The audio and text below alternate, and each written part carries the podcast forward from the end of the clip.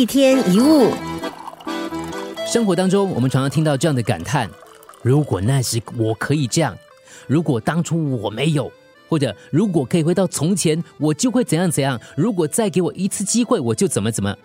我们都常常困在悔恨跟不甘心里。但是我们要知道，人生没有如果，每一天都是现场直播。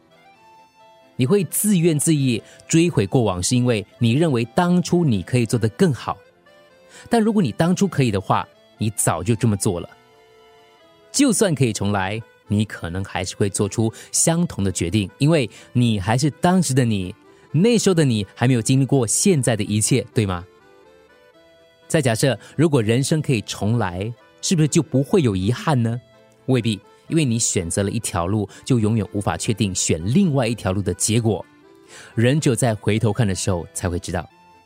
有一家杂志社刊登了一则启事，表示会举行有奖征文活动，主题是“如果人生可以重来，我想做什么”。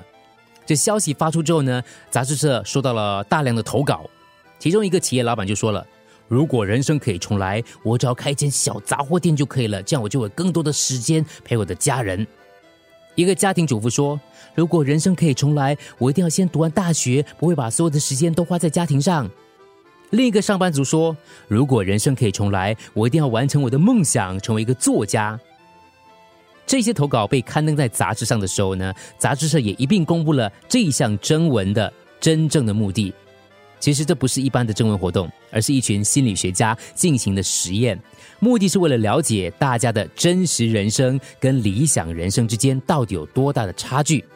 最后，心理学家分析了所有的来稿，做出了三个结论：第一，大家对真实人生的普遍满意度是不高的；对理想人生则加入了太多的幻想。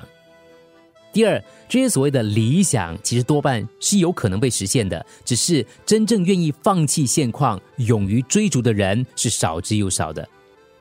第三个结论，同时也是最重要的结论，就是人之所以不快乐，在于大家都想做别人，而不想做自己。你做的每一个决定都各有利弊，每一个选择都有得有失。不管是当企业家还是陪家人，要升学还是工作，要成家还是立业，离开还是留下，现实生活还是实现梦想，没有什么能够保证你一定是对的，除非你走到最后，否则你无法知道。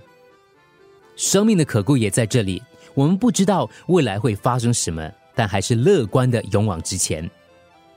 一个害怕犯错的人生，像是不曾活过的生命。那就算没有犯错，也错过了人生。